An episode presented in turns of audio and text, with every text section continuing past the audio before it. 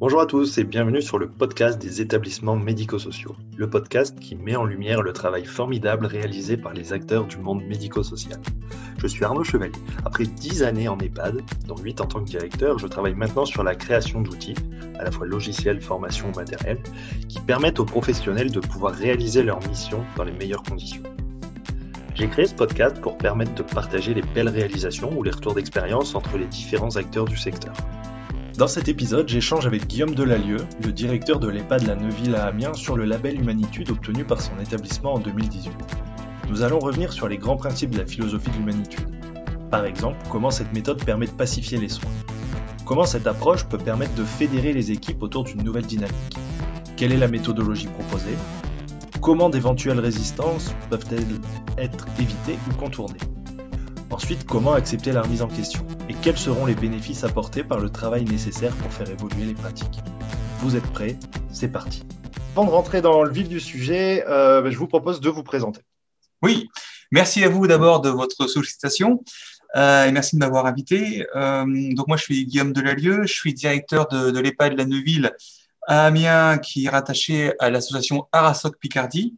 Donc, l'EHPAD de la Neuville, c'est 114 places en hébergement permanent, dont 13 places pour l'accueil des personnes handicapées vieillissantes, avec un projet PASA, c'est-à-dire un pôle d'activité de soins adaptés en, cours euh, de construction, et euh, qui est destiné à euh, des personnes touchées par des troubles modérés du comportement et de désorientation. Et puis, nous proposons également un, service hors les murs avec des interventions euh, d'une psychologue et d'une ergothérapeute au domicile des personnes. Alors, l'ARASOC Picardie, euh, l'association de rattachement, c'est une association euh, qui a été créée en 1970 pour l'accueil de personnes âgées en, en situation de handicap. Elle dirige 16 établissements et services, ce qui fait au total 646 personnes accueillies dont 200, euh, 403 euh, pardon, fragilisés par l'âge et 243 par le handicap, ce qui ont fait un acteur quand même important du paysage du département de la Somme. Ok, alors euh, si on revient sur, sur le label, le label c'est une démarche de l'établissement ou de l'association? Est-ce qu'il y a d'autres établissements qui, qui, sont labellisés? Alors pas encore, il y en a un qui est engagé. C'est une démarche au départ de l'établissement, mais qui, après, qui a été portée et encouragé par l'association et puis qui sera peut-être, enfin, qui, est en cours en tout cas d'extension, suivant les, aspirations euh, de, des directeurs en poste. Ok, super. Alors, pour ceux qui ne connaissent pas euh, le concept d'humanitude, est-ce que vous pouvez nous l'expliquer nous Oui, très brièvement, euh, c'est une, une, philosophie, un concept qui, qui permet de pacifier les soins difficiles et de professionnaliser la relation alors la relation surtout entre la personne soignée et le professionnel soignant, autour euh, notamment de deux piliers, de quatre piliers qui sont le regard, la parole, le toucher et la verticalité. Très brièvement, par exemple, si on parle du regard, voilà, on apprend qu'il doit être axial, horizontal, long et proche. Si euh, on, prend la, la parole, eh ben c'est même avec une personne euh, qui, a qui a beaucoup de difficultés à euh, dialoguer, bah, c'est d'annoncer et de décrire ses gestes, ce qu'on appelle euh, l'autofeedback. quand on parle de toucher, on parle de saisie, principalement, notamment par exemple de saisie en berceau, qui permettent d'éviter la saisie en pince. Une saisie en pince peut déclencher des réactions d'opposition chez les résidents. Et puis la verticalité, enfin, c'est notamment garantir et assurer 20 minutes de verticalité par jour, euh, ce qui compte notamment, alors ce n'est pas forcément 20 minutes euh, d'une seule traite, ça peut être euh, séquencé, mais par exemple un transfert lit fauteuil ou du fauteuil à une chaise en salle de restaurant compte comme un temps de verticalité, pour ainsi préserver de la gravatisation.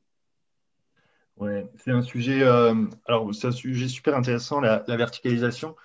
En fait, verticaliser, il y a cette notion autour de l'humanitude de dignité, que l'être humain finalement doit être debout, mais qu'il y a aussi un aspect euh, physiologique en fait sur le principe que être debout et appuyé sur ses pieds, ça permet aussi de favoriser le retour veineux, puisque finalement le pied joue un rôle un peu de pompe inverse du cœur pour faire remonter en fait.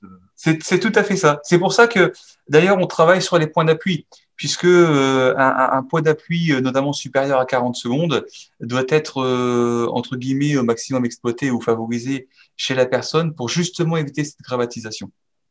D'accord, ah, ça je savais pas. Ça veut dire que ça veut dire que si on verticalise, il faut que ce soit minimum 40 secondes, genre une minute pour qu'il y ait un effet. Ça veut dire que le principe de peut-être euh, verticaliser sur le passage, euh, par exemple, fauteuil, fauteuil roulant. Euh, c'est ça. Il faut qu'il y ait un temps. Alors, il faut qu'il y ait Alors, en fait, ce qui est important, c'est qu'il y ait encore un point d'appui.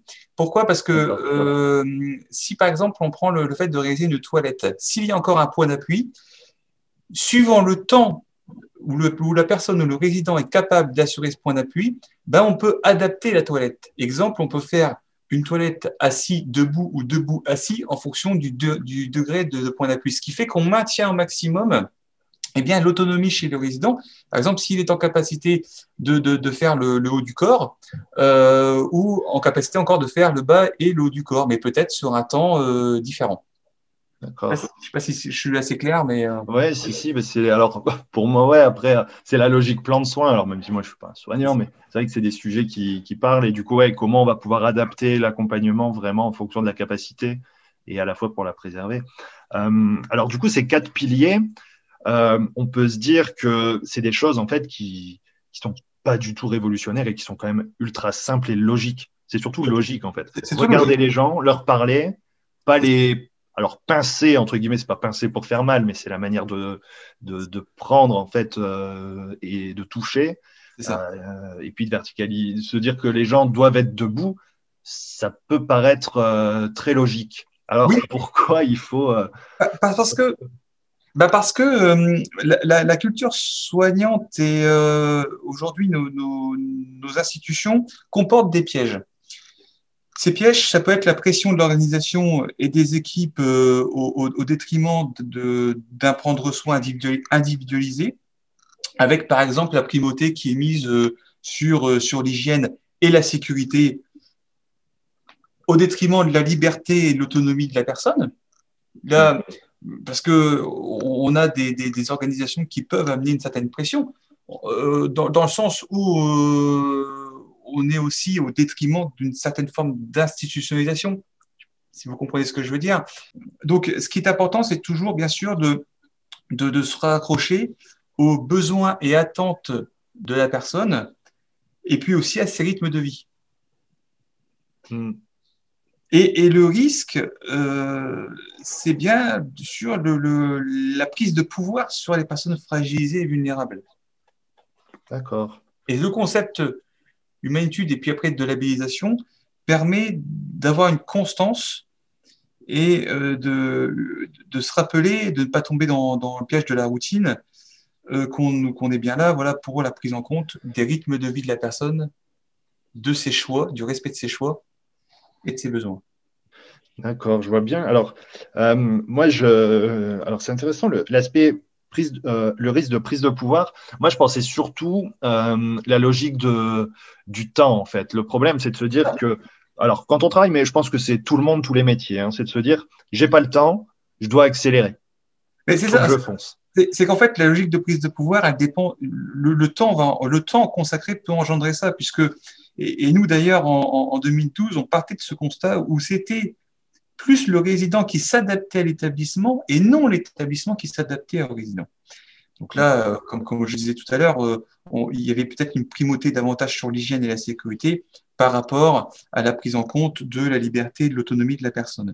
C'est-à-dire que on était organisé en horaire de coupure, euh, ben, les soins, la, toilette, le fait de l'alimentation, la, la, mise au lit, de, ben, ça devait être fait bien sûr avant de quitter son poste. Vous comprenez ce que je veux dire? Il y avait une certaine forme de pression du coup de l'organisation, parce que aussi le soignant se mettait une pression. Oui, et euh, de, de, de, pouvoir euh, faire tout ce qu'il doit faire pour chaque résident, de ne pas mettre en retard ses collègues. C'est sûr cette pression, elle existe. Elle existe, alors, euh, peut-être de plus en plus, peut-être encore plus en ce moment avec des plannings difficiles à compléter en période d'épidémie. Mais ok, alors du coup, ah, parce qu'on est parti là un peu déjà sur le, la question du, du pourquoi. Mais du coup, l'humanitude, c'est vraiment reprendre euh, une philosophie. C'est ça qui est intéressant, hein, parce qu'on peut parler de concept, de philosophie, ça, veut dire un peu la même chose, mais c'est vraiment cette logique de, philosophie de, aussi de remettre la personne au centre. C'est ça. et de privilégier la, la, relation, en fait, la relation humaine. C'est ça. C'est une philosophie qui s'est traduite en concept derrière, concept qui s'est traduit en technique. D'accord. Ok, comme ça c'est clair. ça marche. Et du coup, alors, qu'est-ce qui vous a. Hum, vous en, vous en, avez parlé juste là en, 2012. Qu'est-ce qui vous a amené à, à vous dire qu'il y avait un, un peut-être une opportunité ou un sujet à creuser ou une démarche d'amélioration?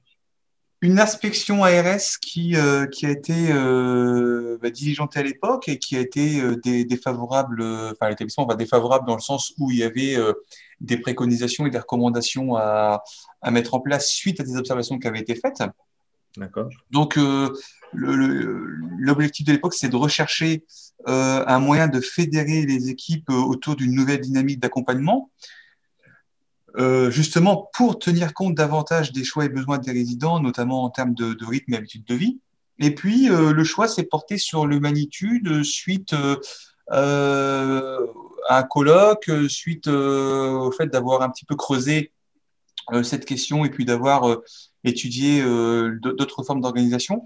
Mais c'est un choix qui s'est fait, puis qui, a, qui a paru à l'époque le plus adapté pour l'établissement.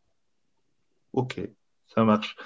Euh, oui, parce que hum, du coup, il y a diverses approches. Hein. Oui. Je ne sais pas si j'arriverai à toutes les nommer, mais entre euh, Carpe Diem, Montessori, euh, l'approche de Naomi Fell et l'humanitude, on est sur des logiques de philosophie qui souvent se recoupent autour de, oui, de, fédérer les équipes autour d'une nouvelle approche sur laquelle on va recentrer le résident, puisque le, c'est vrai que le, le, danger, le risque des, dans toute équipe soignante, en fait, qu'on soit en, EHPAD, à domicile, à l'hôpital, c'est d'oublier un peu la personne et de se consacrer plus à, la technique et du coup la personne devient un objet de soin.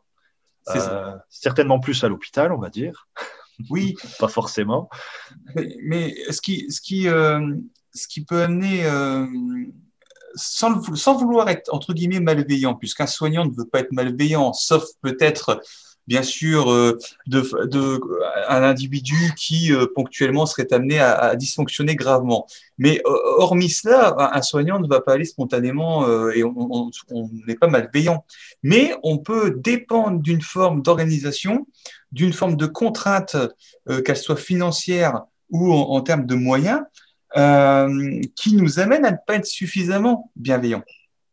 Je suis d'accord. et il y a aussi une notion de, prise de recul, en fait. Je pense que les soignants, et euh, peut-être plus en EHPAD qu'ailleurs, mais c'est un peu toujours pareil, en fait, dans le monde du travail, c'est qu'on peut avoir tendance à rentrer dans une routine et à plus prendre de recul. Et euh, ce qui est intéressant, et hum, ce qui est intéressant, c'est justement de pouvoir euh, s'inspirer d'autres approches, se remettre en question. C'est ça. repenser les pratiques. Ce qui est important, c'est après les approches peuvent se valoir entre elles. Euh, ce qui est important, c'est de faire un choix à un moment donné et de s'y tenir. C'est ça qui est important. Aussi, ouais. Oui, bien sûr. Et surtout, aller au bout. Et surtout de s'y retrouver. À partir du moment où on s'y retrouve. C'est pas fou. Ouais, non, c'est clair. C'est vrai que. Euh, parce que euh, cette logique de se dire, en fait, on va, on va se remettre en question et améliorer les pratiques, c'est un sujet que j'aime bien, c'est la notion de démarche qualité. Euh, sauf que, mais c'est ce que vous dites, le problème, la problématique d'une démarche qualité, c'est que souvent on va bah, voilà, faire une évaluation, euh, faire un plan d'action, et puis après, ben, voilà, on va s'occuper des résidents et, et, on va pas mettre en place ce qu'on a décidé. Et du coup, c'est ça l'enjeu. Et, et, euh, et, alors, ça nous amène à, à la méthodo et, et, à la fois au label. Comment, du coup, vous avez pu, euh, pourquoi déjà vous engager sur un label et comment faire en sorte que guillemets, que la mayonnaise puisse prendre et que du coup, ce concept puisse être décliné en, en actes et en, entre guillemets, en résultats auprès des résidents Alors, sur, sur la méthodologie, euh, très brièvement, on a fonctionné euh, en organisant des formations par groupe de personnes. Ouais. Parce que tout le monde ne peut pas être formé en même temps, au même moment, donc il faut former par groupe. Puis après, former des référents. Des référents euh, qui sont principalement aides-soignants, mais aussi infirmiers ergothérapeute ou psychologue.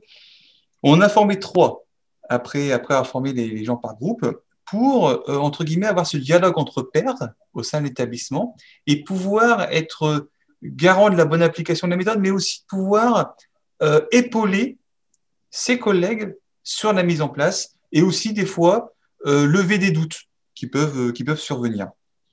L'idée, c'était vraiment de venir en soutien. Et puis après, bien sûr, après avoir fait ces, temps de formation, la question qui s'est posée, c'est comment on pérennise. Puisque, euh, entre guillemets, la mayonnaise a pris, c'est-à-dire qu'il y a eu une forme d'adhésion, bien sûr, pas tout le monde en même temps, mais il a commencé à se former ici ou là des groupes d'adhésion, donc qui ont demandé d'aller plus loin, d'aller pérenniser, puisqu'on a vu des résultats. On va en parler après. Mais donc, du coup, comment on pérennise? Ben, On s'est dit, euh, aller sur cette démarche label, et puis quelque part, ça fait une carotte au bout. C'est-à-dire, il y a une sorte de trophée quelque part qu'on va chercher, et donc ça crée une dynamique d'équipe, ça fédère les équipes autour de quelque chose. Oui, je suis d'accord. Non, mais c'est vrai, cette notion de label qu'on ne retrouve pas trop, qui peut être assimilée à une certification, mais une certification, c'est beaucoup plus large en fait, et c'est un peu abstrait parce qu'en fait, c'est des pratiques, des procédures. Là, on est peut-être plus sur une logique de, de, moyens et de résultats, et du coup, c'est plus concret, je pense, pour des, pour des équipes qui sont euh, des équipes soignantes qui sont du coup sur le terrain et dans le concret. C'est ça. Euh, du coup, au départ, euh, donc formation et les équipes adhèrent, vous n'avez pas eu de enfin, j'imagine un petit peu, mais euh, pas eu de réticence, de résistance, aussi cette notion d'une remise en question, comme si on disait, ben, vous savez pas travailler, on va vous apprendre ce que c'est que d'être humain. Si, si, il y, a, eu, y a eu beaucoup de réticence, euh, dans le sens où euh, on a pu avoir des témoignages au début, bah, c'est pas possible, c'est pas possible de faire autrement, mais en même temps, c'est aussi humain. C'est normal le, changement, voilà, on, est tous confrontés à cela, qu'on soit directeur ou soignant ou, euh, euh, ou agent technique ou autre. Et euh, c'est la question de la remise en question derrière qu'il faut aussi hmm. accepter. C'est tout ça qui, qui est nécessaire d'accompagner. Donc oui, on a eu des, des réticences et, enfin, et, l'adhésion des équipes. Enfin, ce qui, la plus grande difficulté, c'est que tout le monde ne peut pas adhérer au même moment. Tout le monde ne peut pas être formé au même moment et tout le monde ne peut pas adhérer au même moment. Donc, il faut articuler à la fois l'adhésion et à la fois les temps de formation qui se font au fil de l'eau. Donc accepter que, accepter, c'est très important que tout le monde soit pas au même niveau d'adhésion en même temps et pas au même niveau de formation en même temps. Ouais, une démarche longue en fait. C'est une démarche longue. C'est pour ça que ça a mis quand même huit ans. Ouais. C'est quand même assez long. Ouais, non, c'est clair. Et ça doit être dur, du coup. Ça doit être un peu même frustrant de se dire, euh, enfin voilà, quand on regarde les objectifs, les, les, évaluations, de se dire, bah, parce que c'est un beau projet et du coup, on aimerait que enfin, ça aille vite. Quoi. Ce qui est important, c'est d'avancer. À partir du moment où ça avance, même lentement, c'est pas grave. L'essentiel, c'est qu'à un moment donné, on puisse euh, euh, dire aux personnes et dialoguer avec eux autour d'objectifs et d'indicateurs et leur dire bon voilà sur ce sur ce point-là on a on a avancé c'est très bien et puis d'accompagner cette avancée qui d'ailleurs par service ou par unité peut être différent mais l'essentiel, c'est que, que, ça avance dans, dans, un certain sens. Donc oui, voilà, ces difficultés ont, été là. Et puis, bah, elles ont été levées au fur et à mesure. Au fur et à mesure de quoi Où, certains soignants bah, constataient des résultats. Constataient chez des personnes euh, une relation pacifiée. Euh, donc, euh, bah, on, faisait, on faisait témoignage. Hmm. Et donc, de fait, après, euh, au fur et à mesure, eh bien, ça se transfère, ça se transmet aussi aux, autres personnes, et puis progressivement, on, avance. C'est là où ils vont voir un, bénéfice, et, et, ça se traduit comment, euh, par exemple, une, une, relation pacifiée? Comment les, comment les équipes peuvent le, euh, comment dire, peuvent le, le remonter en fait? Comment elles vont le constater? Qu'est-ce qu'elles vont constater en fait? Par, exemple, euh, euh, on a deux, témoignages. Si on parle de, respect du sommeil et de la nuit, c'est-à-dire qu'on ne réveille plus la nuit ou, vraiment par exception, bon, bah, respect du sommeil, ça a aussi ça de fait un impact positif sur les troubles du comportement. Et euh, eh bien, du coup, le soignant le matin peut tout de suite en voir les bénéfices. Quand euh, une personne a bien dormi, euh, le soin va davantage être mieux accepté. Donc, si le soin est mieux accepté, le soignant est moins stressé aussi par le temps au final. Au début, ça ne se voit pas forcément, mais après, ça se voit et du coup, lui en tire un bénéfice. Et puis, un soignant qui est moins stressé pour faire le soin, la personne le sent aussi, puisqu'on a des personnes fragilisées qui sont des éponges émotionnelles. Ouais, non, c'est sûr, tout le monde se sent mieux. Après, c'est là aussi ce qui est, génial, c'est qu'en même temps, c'est tellement logique. Et quelqu'un qui connaît pas le, on va dire, le fonctionnement d'une maison de retraite pourrait se dire, mais ça veut dire qu'ils sont en train de dire que qu'ils trouvent ça, euh, enfin, normal d'arrêter de, pas normal d'arrêter de réveiller les gens la nuit. C'est un peu le, enfin, le truc aussi de l'hôpital. Hein. Si quelqu'un euh, est passé à l'hôpital la nuit où, où, on se prend un thermomètre dans l'oreille et puis on a un bip et puis on est réveillé et puis trois fois par nuit. Et c'est vrai que, voilà, en fin de nuit, même quelqu'un qui n'a pas de troubles cognitifs, il peut être un peu virulent avec l'infirmière, il peut être un peu grognon. Quoi. Tout à fait. Et, et, ça peut se répercuter, ça va se répercuter sur la journée. Et c'est vrai que finalement, tout le monde y gagne. Voilà, après, ça paraît aussi tellement logique. Après, c'est vrai qu'il y a, y a une notion aussi culturelle de se dire, euh, oui, mais en EHPAD, il y a la notion de sécurité. Et du coup, il faut que j'aille voir si tout va bien plusieurs fois dans la nuit. C'est ça.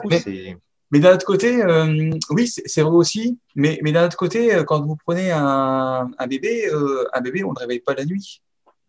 Si, hmm. vous avez la chance d'être parent, euh, on, va privilégier le sommeil avant, avant toute chose. Et s'il a bien dormi, c'est beaucoup mieux pour, pour, sa santé. Enfin, c'est peut-être un parallèle un peu, entre guillemets, un peu grossier, mais euh, ou un peu caricatural, mais. Non, mais c'est vrai, c'est tellement logique. Il n'en est pas, quelqu'un qui dort, quoi.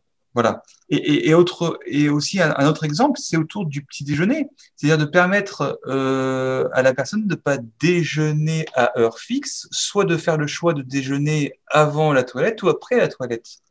Donc de permettre d'avoir une plage de petit déjeuner plus, plus importante.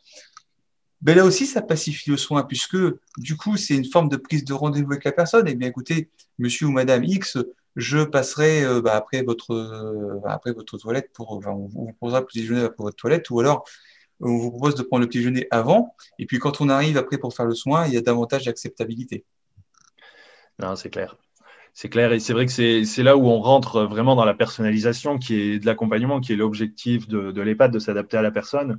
Même si là aussi, d'un regard extérieur, ça peut paraître tellement logique de se dire, ah ouais, ça veut dire qu'ils obligent les gens à manger à telle heure et tout ça. Mais en fait, c'est toute la, la logique organisationnelle qui a derrière la vie en collectivité et, euh, et aussi euh, et aussi de la part des équipes souvent une, une notion de bah oui c'est comme ça on a toujours fait comme ça et puis euh, puis pourquoi on changerait ça n'ira pas quoi. C'est les habitudes. Et, là, c'est vrai que l'humanité vient re-questionner ses habitudes vient remettre en question. Ça fait pas toujours plaisir mais d'un autre côté ça fait avancer aussi les choses.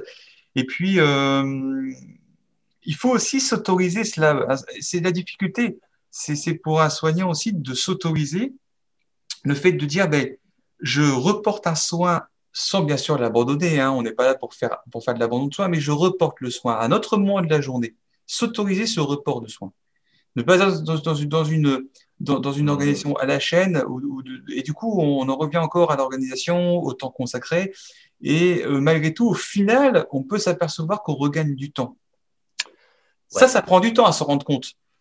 Mais au final, le final, quand on y arrive, euh, le, ça, paye cash quand même. Hein. Non, c'est clair. Mais c'est vrai qu'il faut combattre des, ce qu'on pourrait appeler euh, dans le langage un peu moderne des biais cognitifs en fait. Pour, euh, on va être persuadé que si on reporte, c'est mal parce que j'ai pas fait mon travail et je le reporte à mes collègues. C'est ça. Sauf qu'en réalité, peut-être que je peux faire autre chose de plus important à ce moment-là pour quelqu'un qui en a envie et que du coup, euh, pour l'équipe, par exemple, du matin et de l'après-midi, bah, ça va bien se passer pour le résident, pour eux, et ils vont gagner du temps. Alors que s'ils faisaient ce qui était prévu au départ et comme on a toujours fait, bah, les deux équipes vont galérer parce que ça va être en, euh, avec une personne, on va dire, en opposition.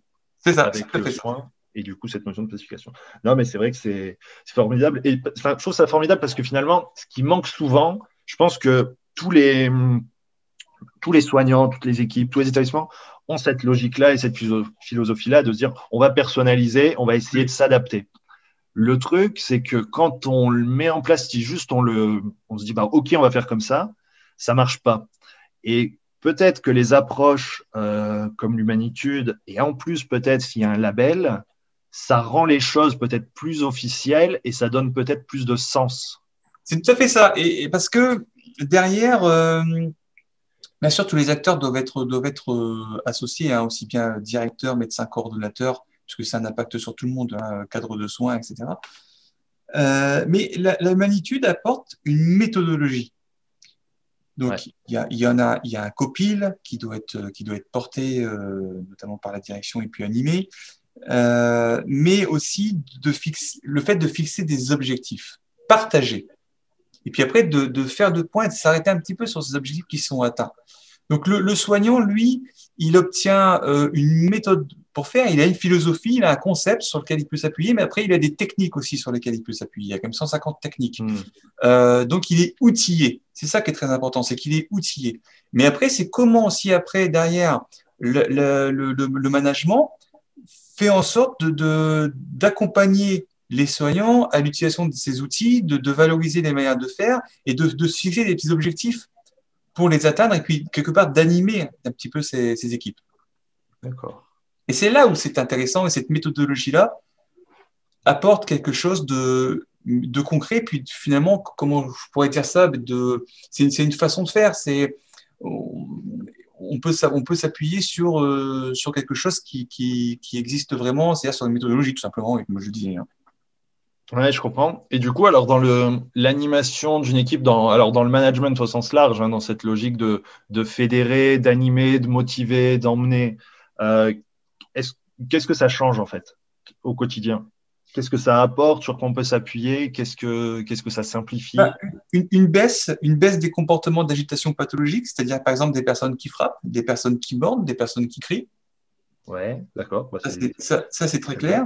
On, on, a aussi eu euh, un gain sur l'autonomie et les verticalités, avec euh, par exemple euh, beaucoup moins de, de, de, fauteuils roulants installés en salle de restaurant, donc, ce, qui ouais. ce qui ramène au respect de la dignité, comme vous l'évoquiez très bien tout à l'heure. Et puis surtout, une baisse de l'absentéisme et des accidents de travail, euh, tout au moins la maîtrise de ces derniers, mais ça a quand même été très flagrant chez nous, puisqu'on les a divisés par deux en cinq ans. D'accord. Ouais on est, on est passé de 4200 jours par an à 2000. Hein.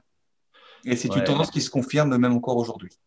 Et ça, c'est, hum, ça change tout. Ça change tout parce que c'est une équipe plus stable. Et puis au-delà de ça, l'aspect euh, santé des gens qui est, qui est, super important. Enfin, je veux dire, qui, est primordial.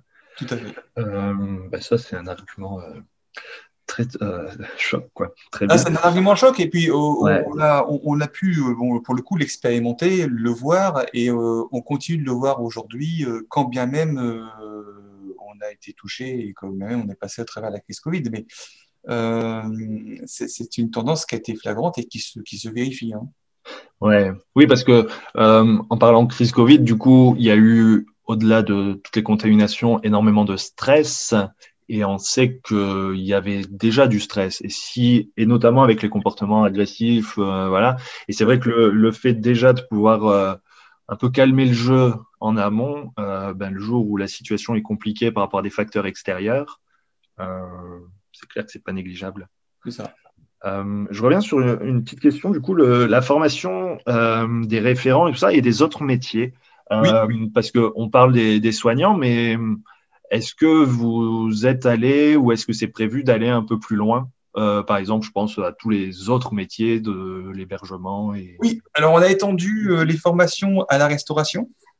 Ouais. C'est-à-dire que notre, notre chef gérant, euh, alors nous, nous, on passe par une, un prestataire extérieur. Donc les, les mets, tous les mets sont confectionnés sur place.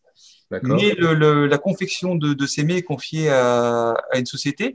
Et donc, le, le chef donc, cuisinier a été euh, en formation euh, nutrition, c'est-à-dire que euh, c'est la formation alimentation euh, par l'humanitude, ainsi que la gouvernante. On a nommé un temps de, de, de gouvernante en restauration. C'est-à-dire que c'est une aide-soignante, hein, tout simplement, qui, qui, qui a l'appétence pour cela et qui, euh, dont une partie du temps euh, y, est, y est consacrée. Et, et, on a ensuite étendu aussi à l'animation et la vie sociale. D'accord. L'animateur a été. Euh, ok, pour vraiment être oui, dans cette de relation qui finalement concerne tout le monde au-delà du soin. Bah, ce qui, par exemple, si on prend le, le, le schéma d'un plan de soin, bon, le plan de soin vient à la, à la base hein, d'une toilette évaluative, mais aussi euh, d'un ce qu'on appelle le PAP, le projet d'accompagnement personnalisé. Le PAM se, se, décline en objectifs. Certains objectifs peuvent se retrouver dans le plan de soins, mais aussi sur les activités et l'animation. Oui, bien sûr. Donc c'est pour ça qu'il est d'avoir aussi des temps de staff que, qui sont organisés en interne, où euh, dans ces temps de staff, l'infirmière est présente, le soignant, l'animateur et la psychologue. Tout à fait. Non, mais là-dessus, vous prêchez un, convaincu de, la nécessité de la pluridisciplinarité et que euh, il y a les soignants et les autres, mais que les autres soignent pas, mais accompagnent quand même.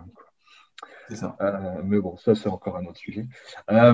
du coup, pour, pour conclure, quel, quel conseil peut-être vous donneriez à un établissement qui, qui, veut se lancer sur une démarche, euh, sur euh, une démarche de ce genre-là? Qu'est-ce qu'il qu'est-ce qu'il doit faire et pas faire?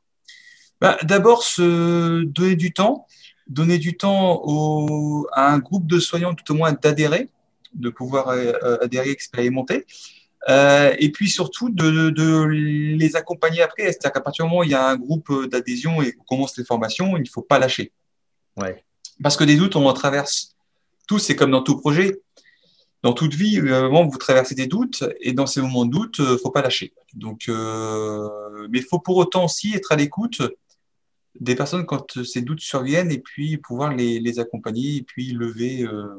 Après, c'est aussi s'appuyer sur ce qu'on pourrait appeler des relais internes de, de, formation, je ne sais pas si c'est le bon terme, en tout cas des relais internes. Et ces relais internes se créent en étoffant l'équipe euh, associé, c'est ce qu'on a fait avec les référents, par exemple en formant les, les, référents d'études. La formation de référent, c'est quand même 15 jours, hein, c'est pas rien. Donc ça, ça, ça, donne une expertise à la personne qui, au-delà d'avoir suivi la formation de base qui est 5 jours, voilà, va quand même être beaucoup plus poussée. Et du coup, pour accompagner ses collègues en interne et en tout cas, en tout cas plus outillés. D'accord. Par exemple, par exemple, un référent peut animer un atelier de manutention relationnelle tous les mois auprès de personnes, ne serait-ce que pour rappeler les gestes, mais aussi pouvoir peut-être aussi euh, former des nouvelles personnes quand on accueille de nouveaux salariés, ou en tout cas les sensibiliser. Ouais, bah, il me semble que c'est c'est carrément un, facteur clé de succès parce que moi j'ai toujours eu un peu euh, euh, le regret sur les des formations un peu courtes. Alors 15 jours, c'est vrai que c'est j'ai j'ai jamais vu de formation de 15 jours dans un EHPAD et c'est un peu en même temps 15 jours est-ce que ce serait pas en moyenne le plan de formation d'un établissement? Oui. euh, donc c'est aussi du coup un investissement financier. Euh, et de se dire que finalement ça va bénéficier qu'à un groupe. Mais mais c'est clair que la notion de relais et de de, de c'est pas de la persévérance mais c'est de rappel régulier. Piqûre de vaccin, c'est un terme d'actualité, mais c'est ça, c'est le principe de se dire que une formation euh, courte ou même d'une semaine par an, bah, ok, pendant un mois, on est sensibilisé, puis après, on, reprend les bonnes vieilles habitudes. C'est ça, mais c'est le principe du rappel, c'est ce qui vous permet de passer de, de, de 50 à 70% de couverture à 95%. Ouais. non, oui, oui, oui. carrément. Pour faire un petit parallèle avec. avec ouais, voilà. Alors, euh, bon. Hier, le ministre, il disait que peut-être il y aurait euh, qu'un un nouveau vaccin en, un coup. Mais... Et encore, en deux fois, c'est bien, parce que si pour la formation, c'était pareil, on faisait aller une formation, et puis on la refait un mois après, et puis on, est, on a une couverture pour... Euh, quoique le vaccin, il y a des rappels aussi après euh, tous les, C'est ça, bah, c'est une forme, après, on, on, peut aboutir au, à terme sur une forme de coaching quelque part, parce que ouais. l'humain... Le, le, euh, c'est valable pour tout le monde. Il a, il a tendance à s'endormir, donc c'est bien de d'avoir de, de, faire des rappels, mais d'avoir des gens sur lesquels s'appuyer aussi pour faire ces rappels ou pour accompagner. Je suis d'accord. Et puis au-delà de ça, c'est de un super valorisant pour une équipe, pour un membre de l'équipe de pouvoir porter euh, quelque chose. Je trouve que ça donne énormément de sens. Et puis aussi, on dit que souvent le, le meilleur moyen d'apprendre et de se perfectionner, c'est entre guillemets d'enseigner. Donc celui qui va qui va porter ce, ce message à la fois, il se fait son rappel à lui et puis il se perfectionne. Et donc, c'est. c'est très valorisant et puis c'est porteur de sens. Ouais. Non, carrément. Carrément, carrément. Euh,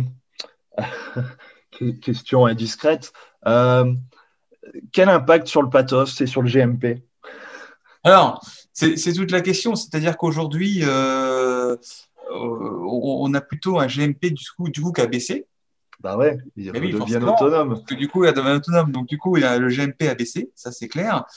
Euh, au niveau du pathos, pas tant que ça, puisque le pathos porte surtout sur le, temps de soin. Donc, par exemple, si on prend le temps de réalisation d'un pansement, bon, il n'y a pas de, a pas plus que ça d'impact dessus, mais euh, toute la question, et vous avez raison de la poser, c'est comment valoriser aujourd'hui cette démarche de prévention d'humanitude dans le pathos et dans le GMP. C'est une question qui est toujours d'actualité, puisque malheureusement, on, a encore une forme de financement par la dépendance à l'agrabatisation, où aujourd'hui le pathos et le GMP ne prennent pas en compte les démarches de prévention.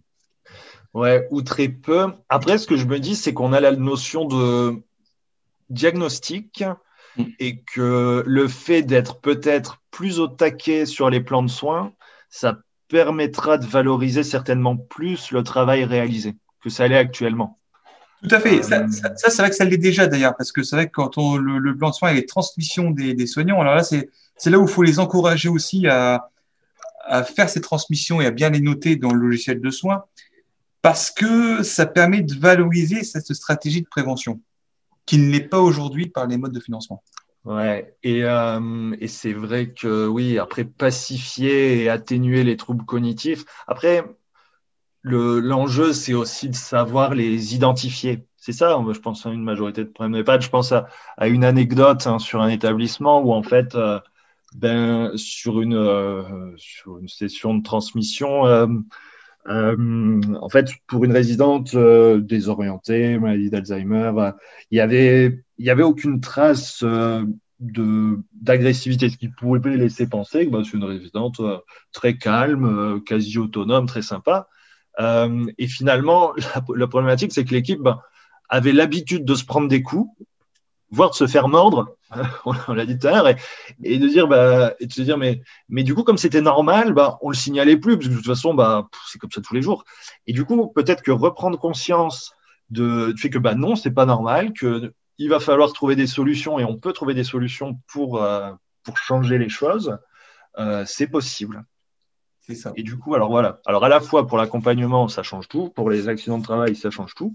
Mais finalement, pour le pathos, dans ce cas-là, on sera ouais, peut-être plus sur du pathos que sur du GMP, euh, sur euh, cette logique de, dire voilà, on fait des choses, mais il y a un problème quand même au départ qu'on est en train de gérer. C'est ça, c'est ça. On, on, valorisera certainement plus par le pathos que par le GMP, ça c'est certain. Après, ce qui, ce qui est à l'ordre du jour, et peut-être que la, la, prochaine loi autonomie en prendra compte, c'est euh, de, de, déterminer un modèle pour qu'on puisse valoriser, nous, les stratégies de prévention, d'ailleurs, qu'on nous demande de faire, hein, euh, qui, de les centrer davantage sur les capacités restantes euh, des personnes fragilisées. Vous comprenez ce que je veux dire? Parce que on, on peut dire, ben, la personne ne peut plus faire ça, ne, ne, fait plus ci, ne fait plus ça. Oui, mais elle peut encore aussi faire ça. Donc, de s'appuyer, de commencer, de s'appuyer sur les capacités restantes pour ensuite, après, peut-être au moins les maintenir ou retrouver une partie autonomie qu'on pourrait retrouver. Ouais, carrément. C'est le sujet, ce serait d'inverser la grille agir, de la regarder à l'inverse et de se dire euh, je ne cote pas ce qu'elle ne sait plus faire, je cote ce qu'elle sait encore faire. C'est plutôt. Voilà, c'est un peu, c'est un peu l'image de dire je, je, préfère voir le verre euh, à moitié plein plutôt qu'à moitié vide. Ouais, tout à fait. Tout à fait. Et de se dire, et oui, et plutôt que de compenser ce qu'elle ne peut pas, de faire que compenser, après ça caricature un peu, hein, mais de ne pas faire que compenser ce qu'elle ne sait pas faire, mais plutôt de maintenir ce qu'elle sait faire. Voilà, c'est l'idée là. Même si, euh, non, mais oui, carrément. Euh, ben, je pense qu'on on on n'aura jamais fait euh, tout le tour de, ces questions-là, mais on a, on a bien, bien avancé, bien discuté. Juste une dernière question pour la route. Euh, j'avais pas notion, j'avais pas conscience que du coup vous avez 13 places euh, PHV personnes handicapées vieillissantes. Euh, quel impact l'humanitude chez les personnes handicapées vieillissantes? Impact très favorable et, et, ça donne, ça crée une dynamique interne intéressante dans le sens où ces personnes-là aussi peuvent être moteurs. Dans le, le, volet notamment activité et vie sociale. Donc ça, on va dire que le, le, mélange, j'aime pas trop ce mot-là, mais le, les interactions de, de, ces personnes avec les, personnes âgées bah, amènent euh, des, choses intéressantes, amènent une dynamique, une, dynamique une, réelle dynamique. Alors après, pour l'animation, ça complexifie un petit peu les choses, puisque euh, l'animateur doit toujours aussi avoir conscience que ben, voilà, la personne handicapée vieillissante part plus d'un retard mental plutôt qu'après une dégradation par trouble cognitif. Donc ça, c'est une petite euh, notion, une petite nuance à, garder en tête. Mais euh, bien sûr que l'humanitude envers, ces personnes-là ne fait qu'amplifier et d'améliorer. Et donc là, on maintient d'autant plus l'autonomie de, ces personnes. Ok, ouais. Euh, ça marche. Oui, voilà, parce qu'en sachant que c'est, j'imagine, un public qui est pas sur la même euh, génération, en fait. En général, qui a plus 60-70, euh, quand on n'est pas de la moyenne d'âge, c'est 85, mais qui tend à aller plus vers 90. tend plus à aller vers 90, tout à fait. Et entre 65 et 90, ouais, c'est, il y a quand même un, un peut-être un, un, fossé générationnel, je pense. Oui, oui, oui. Entre j'ai connu la guerre, j'ai pas connu la guerre. Bon, après, ça, c'est un sujet. Mais du coup, c'est intéressant de, de, voir que de toute façon, oui, ça, ça porte ses fruits pour euh, tout type de, de profil et, de personnes. Et surtout les soignants aussi. Il ne faut pas les oublier. Prendre soin des soignants. C'est toujours ce, que, ce qui est important, c'est. Euh, et ça, je, je le, moi, j'en suis convaincu. C'est le, le soignant qui sait, c'est le soignant qui fait. Exact. Donc, le, rôle du, directeur, euh, pour moi, ou la cadre de soins du médecin co, c'est d'accompagner. Euh, bien sûr, on ne fait pas de la place et on, leur, dire ce qu'ils doivent faire, c'est à double tranchant. Mais euh, et, ça, je, pour moi, c'est essentiel de l'avoir de l'avoir à l'esprit et de s'autoriser, de les autoriser à réfléchir et à émettre des propositions. Donc, vraiment à les faire participer au processus de décision par rapport à l'accompagnement des personnes. C'est n'est pas, pas, facile à faire. Hein. Je dis pas que c'est facile. Hein. C'est très, très compliqué. Il faut se remettre en question souvent, etc. Mais euh, à la fin, ça paye quand même. moi, de ce que j'ai pu expérimenter, ça paye. Ah, mais je suis d'accord. Et, c'est d'autant plus compliqué qu'il faut se battre contre, un, contre une culture. Euh, c'est pas la culture soignante, mais c'est la culture, je sais pas, du soin, peut-être une culture médicale même ultra présente, et de dire qu'il y a un ordre hiérarchique établi. Et voilà quoi. J'irais même peut-être plus loin. Est-ce que ça ne vient pas d'une culture technocratique qui, qui, pourrait, euh, pour lesquelles il faut qu'on fasse attention? C'est-à-dire qu'ils n'autoriseraient pas les, les, gens qui font, c'est-à-dire les, les, gens qui travaillent euh, sur le terrain, à penser. Ils ont le droit de penser aussi, de réfléchir. Hein. La question, comment on les amène à la réflexion et comment on les amène à participer aux décisions? Bah là, voilà aussi, euh, c'est une méthodologie à, avoir, une méthode à, s'octroyer, à, se permettre aussi, puis à s'autoriser et puis à accompagner. Ouais, c'est clair. Et alors, il n'y a pas si longtemps que ça, j'ai été, enfin, j'ai vécu ça de, de, voir des, alors je sais pas si c'était des jeunes, des jeunes diplômés infirmiers ou des étudiants mais qui était dans la logique de se dire, mais si je fais ça, est-ce que je suis responsable? Si je fais ça, est-ce que j'ai le droit? Et du coup, qui était complètement inhibé, qui se focalisait sur, mais est-ce que j'ai le droit? Est-ce que je vais en prison? Est-ce que je vais pas en prison si je fais ça ou si je fais pas ça quoi? Et qui voyait plus l'intérêt de, la personne. Voilà, c'est un vaste débat éthique, philosophique, juridique.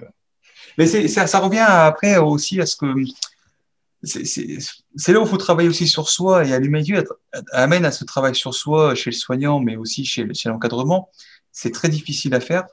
Euh, on pourrait le traduire en, prenant un exemple. Euh, imaginez un soignant qui s'autorise de prendre un café 10 minutes avec un résident avant de faire le soin.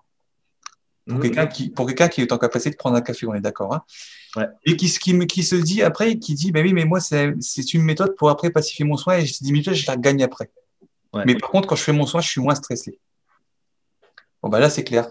Mais, mais, par contre, ça, faut que l'encadrement, quand il le voit, il, quelque part, il l'autorise aussi. Quoi. Il, comprenne cette, euh, cet intérêt. Et, et, on pourrait se dire, bah oui, mais tiens, bah quand, juste sur cet exemple-là, hein, on pourrait se dire, mais tiens, si je vois un professionnel euh, faire ça, euh, bah, ça m'envoie qu'un qui finalement ne fait pas son travail. Or, du coup, dans, dans ce cas-là, c'est l'inverse. Oui, tout à fait. Alors, je pense que l'encadrement d'une manière générale, est capable, mais je pense que ce sera beaucoup plus dur de la part peut-être des familles et des collègues. Oui. Et, là, il y a un travail énorme. Et c'est là où il faut le faire aussi. C'est vrai qu'on n'en a pas parlé, mais des familles ont été associées. Il faut les associer à, ce concept. C'est vrai qu'on n'en a pas parlé. On n'a pas parlé et c'est très important parce que c'est aussi un facteur clé de succès. Euh, on, est passé à côté tout à l'heure et pour autant, euh, nous, on l'a fait. D'ailleurs, on a de très bons témoignages quand on a obtenu la labellisation des familles et de certaines d'ailleurs qui étaient réticentes aussi à la base. Hein. Ouais. Donc, euh, bien sûr, après, certaines restent réticentes, d'autres attendent de voir. Bon, grosso modo, on retrouve un peu quand on démarre une démarche ou un, projet, trois types d'acteurs, hein. ceux qui sont pour et qui vont entraîner les autres, ceux qui attendent de voir, qui sont un peu dans la, décision, et, et d'autres qui sont dans, plus dans le refus. Euh, on constate un peu la même chose chez, chez les familles, mais après aussi, on, a aussi l'agréable euh, surprise de pouvoir s'appuyer sur celles qui euh, le comprennent et qui voient aussi les résultats et qui finalement après nous portent dans cette démarche. Ouais, non, et puis impliquer, impliquer les familles, c'est vrai que c'est difficile, mais c'est capital. Et, euh, et, du coup, ça peut être un, aussi un levier, un moyen de, de, bien le faire, en fait. Parce que c'est vrai que souvent, on va être un peu démuni par rapport à ça, de se dire, mais comment je fais, par, euh, par quel angle je peux, qu'est-ce que je peux faire, pas faire? Et là, il y a toute une démarche. Euh, non, c'est vrai. Eh ben, merci beaucoup pour euh, toutes ces infos. C'était un, un, échange super, euh, super intéressant. Merci à vous. J'ai apprécié l'échange également. Et puis, bah, au, plaisir de, peut-être euh, refaire un point d'ici quelques mois ou sur, un, sur, sur d'autres sujets. Merci. partagé. Merci encore. À bientôt. J'espère que cet épisode vous a plu et qu'il vous inspirera. Pour ne pas manquer les prochains épisodes, n'hésitez pas à vous abonner au podcast sur votre plateforme d'écoute pour recevoir des notifications lors des nouvelles publications. De même, n'hésitez surtout pas à me laisser un commentaire sur les plateformes ou les réseaux sociaux comme LinkedIn ou Twitter. Passez une bonne semaine et à bientôt sur le podcast des établissements médico-sociaux.